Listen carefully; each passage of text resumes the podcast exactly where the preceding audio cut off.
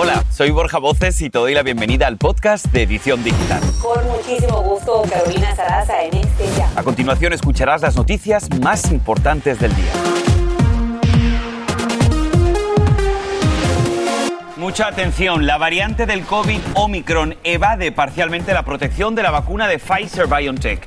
Dos dosis protegen un poco, pero tres neutralizan el virus. Excelentes noticias, te contamos.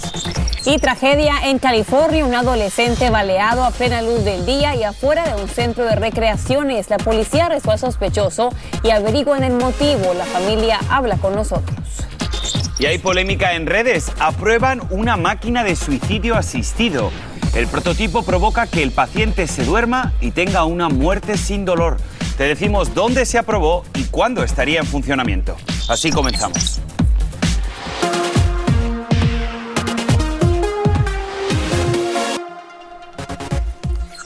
Hola, ¿qué tal? ¿Cómo están? Con muchísimo gusto, Borja Voces y Carolina Sarasa en este miércoles 8 de diciembre. Esta es su edición digital. Bienvenidos. Pues bien, vamos a comenzar con excelentes noticias, porque en las últimas horas los laboratorios Pfizer BioNTech anuncian que su vacuna de refuerzo, la tercera dosis, protege contra la variante Omicron. Esto luego de que estudios de laboratorio demostraran que quienes recibieron dos dosis redujeron más de 25 veces la capacidad de bloquear la variante Omicron que con el coronavirus inicial, lo que indica que se necesita este refuerzo, esta tercera dosis, para una protección más grande.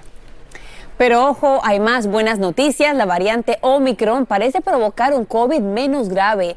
Eso es lo que afirma el principal experto en enfermedades infecciosas del país, el doctor Anthony Fauci. Sin embargo, insiste en que no habrá datos más definitivos de esta cepa hasta por lo menos un par de semanas y que el tiempo de hospitalización es más corto porque muchos de los que ingresan son jóvenes.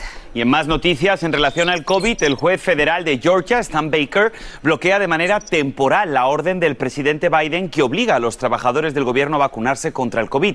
Baker argumenta que el Congreso no autorizó claramente al presidente a imponer un requisito de vacuna a los contratistas que tendrá, dice, una gran importancia económica, social y política.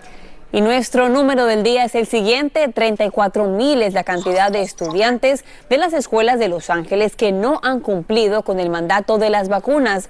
Lo que más preocupa es que ya no hay tiempo suficiente ya que deben estar completamente vacunados para este próximo 10 de enero, para el comienzo del segundo semestre. Quienes no lo estén deberían tomar un programa de estudio independiente y dejar las escuelas públicas. Y hoy se cumplen dos años del primer caso de coronavirus en Wuhan, China, mientras Omicron agudiza las preocupaciones sobre cuánto tiempo más va a durar esta pandemia. Vamos a hacer un repaso. Desde el primer caso, más de 5 millones de personas han perdido la vida a nivel global. Y escuche este dato. Apenas el 54% de la población mundial ha recibido al menos una dosis de la vacuna, teniendo en cuenta que la distribución pues, no ha sido igual para todos los países. Carolina. Mientras tanto, tragedia familiar. Una madre de familia hispana perdió a su hijo mientras estaban esperando en su vehículo un cambio de luz de un semáforo en Los Ángeles. Repentinamente se desató una balacera que mató al jovencito y dejó a una niña herida en una escuela cercana, como nos cuenta Salvador Durán, quien conversó con la familia de la víctima. Familiares y amigos lloran la muerte del pequeño Alexander Alvarado de 12 años de edad. Jenny no me contestaba. El menor fue mortalmente herido a disparos cuando se encontraba dentro de un automóvil con su madre, juntos víctimas de un ataque que aún no ha sido resuelto. Iba a cumplir este 23 de diciembre 13 años. ¿Y cómo era? Descríbemelo. Otro momento, por favor, un poquito de tiempo y respeto si mi, mi esposo y mi suegra están muy afectados. El tiroteo ocurrió frente a la primaria Wilmington en Los Ángeles, donde también una niña de 9 años de edad que jugaba en el área de recreo fue impactada por una bala perdida en la espalda. Las tres víctimas fueron trasladadas al hospital en estado crítico, pero Alexander perdió la batalla por la vida. Todos estábamos trabajando en ese tiempo, no sabemos, um, los detectives llegaron al hospital. Los vecinos están aterrados por los hechos. Sí, escuché los disparos y este y pues los niños corrieron adentro de la escuela y ya vino la policía, ya vino la ambulancia. La policía informó que las otras dos víctimas de este ataque y que fueron trasladadas al hospital ya se encuentran fuera de peligro y sobrevivirán. En Los Ángeles, California, Salvador Durán, Univisión. Muchísimas gracias, Salvador, por el reporte. Y cambiando de información, circula en redes sociales la foto del joven acusado de un brutal asesinato a una joven diseñadora argentina llamada Delfina Pan. Esto ocurrió en Miami Beach, Florida. Se trata de un compañero de trabajo que supuestamente estaba obsesionado con ella. Vamos a pasar con Andrea León, quien tiene todos los detalles. Andrea. Gracias, Borja. Y presta mucha atención porque esta es la foto de Agustín Lucas Mariani, un argentino de 20 años que, al igual que la víctima, trabajaba en un restaurante de Miami Beach. Mariani fue arrestado en el hospital Jackson Memorial, donde se encontraba internado tras intentar suicidarse luego de apuñalar el lunes a la joven Delfina Pan. Amigos y compañeros de trabajo de ambos le dijeron a las autoridades que le había declarado su amor hace unos tres meses, pero luego de ser rechazado por ella, habría comenzado la obsesión, las llamadas a toda hora, los mensajes constantes, incluso un incidente violento en un automóvil. A pesar de todo esto, dicen que ella siempre lo trató de manera muy cordial. También dijeron que el día del asesinato, Delfina trabajó hasta las 4 de la tarde y se dirigía a su apartamento para arreglar sus cosas, ya que estaba a punto de mudarse. Ese día el acusado habría dejado de trabajar sin previo aviso. Dicen que dejó todo cerrado en la barra y hasta se salió de todos los grupos y chats del trabajo. Es decir, que aparentemente tenía todo planeado un vecino entrevistado por los detectives a cargo del caso aseguró que el acusado llegó al edificio de Delfina sin invitación e insistió en hablar con ella, pero fue rechazado. Ella le había pedido a ese vecino que se quedara allí hasta que el joven se fuera. En ese momento, Mariani sacó un cuchillo y la apuñaló. El testigo agregó que Mariani posteriormente se quitó su camisa y se apuñaló a sí mismo con el mismo cuchillo. Los familiares y amigos de Delfina expresaron su dolor en las redes sociales y la describieron como una joven muy alegre, muy independiente y con un gran corazón. Definitivamente una tragedia, chicos. Y te agradecemos por esa información, Andrea León. Mientras tanto, le prenden fuego al árbol de Navidad de 50 pies que está frente al edificio de las oficinas de los periódicos The Wall Street Journal y New York Post en Manhattan. El sospechoso es un hombre sin hogar que ahora está bajo custodia de la policía, como nos cuenta en este momento y en vivo Fabiola Galindo, quien nos tiene toda la información. Adelante. Efectivamente, ya estamos viendo lo que queda de este árbol de Navidad de cerca de 50 pies de altura aquí en la Sexta Avenida en Manhattan. Se encuentra justamente afuera de las oficinas de Fox News. Aquí a la medianoche se habría iniciado este incendio y según las autoridades ya tienen a un hombre arrestado quien aparentemente habría propagado las llamas justamente los presentadores de televisión de esa cadena de noticias estaban yendo en vivo cuando vieron las imágenes en vivo de este eh, eh, árbol de Navidad que había sido, eh, se le había prendido fuego. Pues bien, ellos dijeron que por lo menos habría unos 10 mil ornamentos que estaban adornando este árbol de Navidad. Como puedes ver, ya las obras de limpieza continúan y también contaba con cerca de 100 mil luces en total. Esto es uno de los muchos árboles que hay aquí en esta zona. Este camión se está llevando lo poco que quedaba de estos ornamentos ya quemados. Y bueno, en esta zona cerca al Rocket Rockefeller Center, también donde está el, el, árbol icónico de Rockefeller, pues este incendio pudo haber ocasionado más daños. Como puedes ver, los edificios son muy altos y las llamas llegaban a varios metros de altura, por lo que las autoridades pues rápidamente respondieron a este incendio. Sabemos que de acuerdo con la policía, el hombre que habría ocasionado las llamas aparentemente es un hombre desamparado. Eso es todo lo que sabemos hasta el momento. Ahora yo regreso con ustedes. Gracias, Fabiola. Mientras tanto, recibe ondeando banderas a más de 1.400 vehículos de integrantes de la caravana número 14 de migrantes que cruzaron por Nuevo Laredo en México. Según las autoridades, se esperan otros 2.000 vehículos de este grupo que partió el pasado 23 de octubre de Tapachula. Y esto sucede en momentos en que en Arizona el gobernador planea enviar a la Guardia Nacional a la frontera ante la llegada de miles de migrantes en busca de asilo. Y en Arizona se desplegará la Guardia Nacional después de que cientos de migrantes entraron ilegalmente en la frontera en Yuma y desbordaron la capacidad de las fuerzas del orden. La oficina del sheriff de ese condado está recibiendo llamadas de migrantes al 911 pidiendo agua y también ser recogidos. Las autoridades indican que esto coincide con el reinicio del programa Quédate en México y que se enfrentan a una grave crisis humanitaria. Y más de 52 mil millones de dólares es la cifra récord que en este año 2021 se habrían enviado en remesas a México desde Estados Unidos.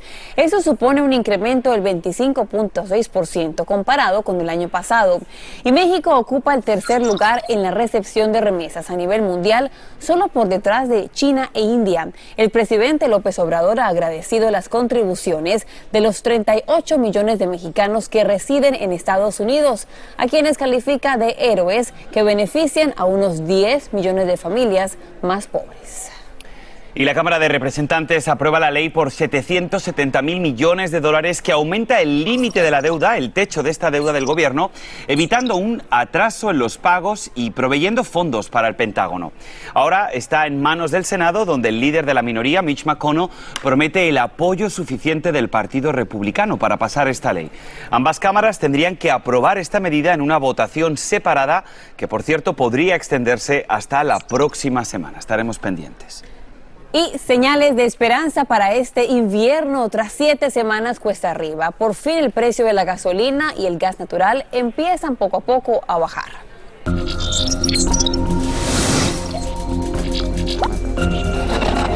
Según la AAA, el precio promedio nacional por galón de gasolina alcanzó un histórico de 3 dólares con 35 centavos, pero estaciones de gasolina ya comenzaron a mostrar indicios de baja.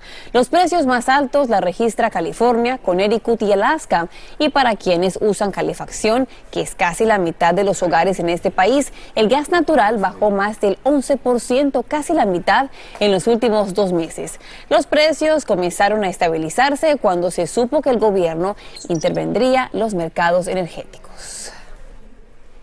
Pues bien, vamos a hacer una corta pausa y al regresar el presidente de Instagram testifica ante el Senado en la investigación sobre la seguridad y el posible daño en los jóvenes. Escucha qué pueden hacer los padres para proteger a sus niños en Internet.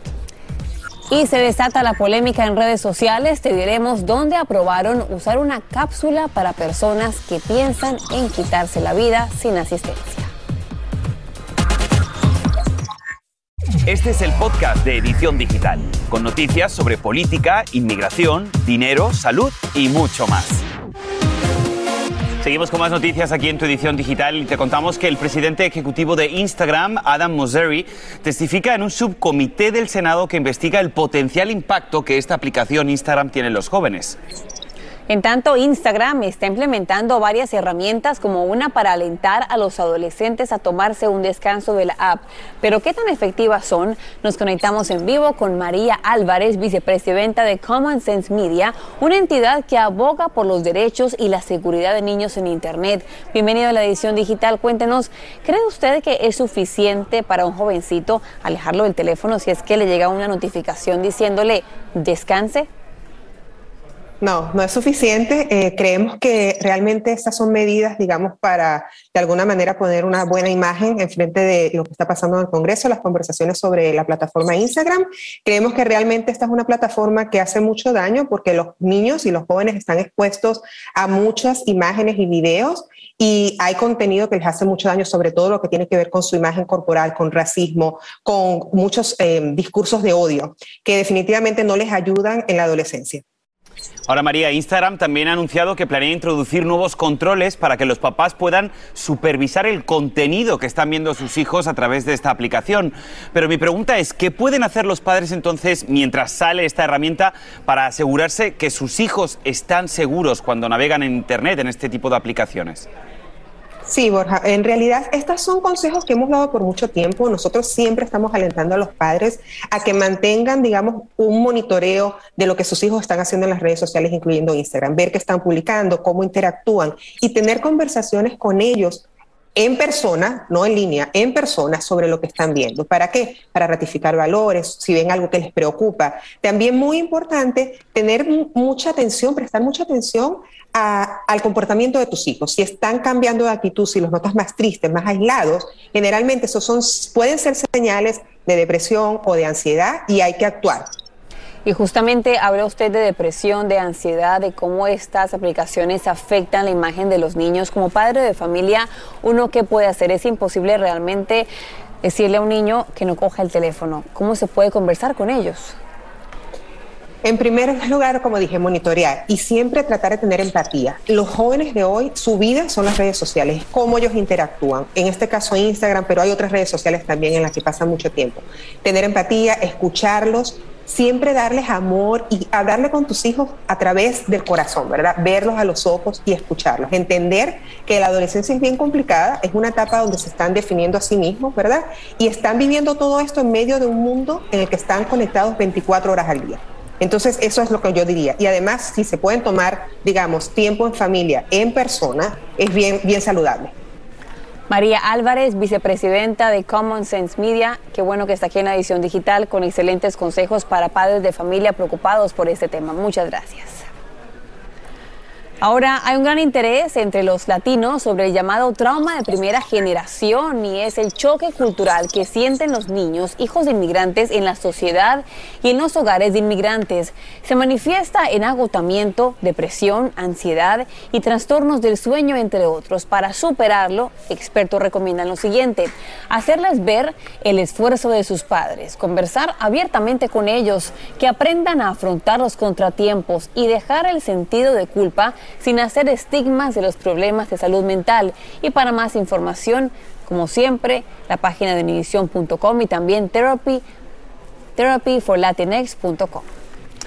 Y vamos a cambiar totalmente de información. A ver ustedes qué opinan en casa, porque se ha desatado una auténtica polémica en redes. Y es que en Suiza aprobaron el uso de Sarco. Miren, es una cápsula para suicidarse sin ninguna asistencia médica. Y lo único que uno debe probar que es que está mentalmente apto para poder utilizarla. Ahora bien, sus planos se pueden descargar por internet y se pueden imprimir con una impresora 3D. La función es la siguiente, tú tienes que presionar un botón que tienes en tu interior, te inunda esa cápsula de nitrógeno líquido que reduce el oxígeno y entonces comienzas a sentirte ligeramente borracho para después perder la vida. Bueno, nuestras redes sociales están abiertas para que ustedes también participen en esta conversación. Y ahora yo te hago una pregunta, ¿por qué Alexa no le hacía caso a los usuarios, Carolina? Pues te decimos qué pasó cuando se interrumpieron los servicios web de Amazon. Aquí en la edición digital tenemos más.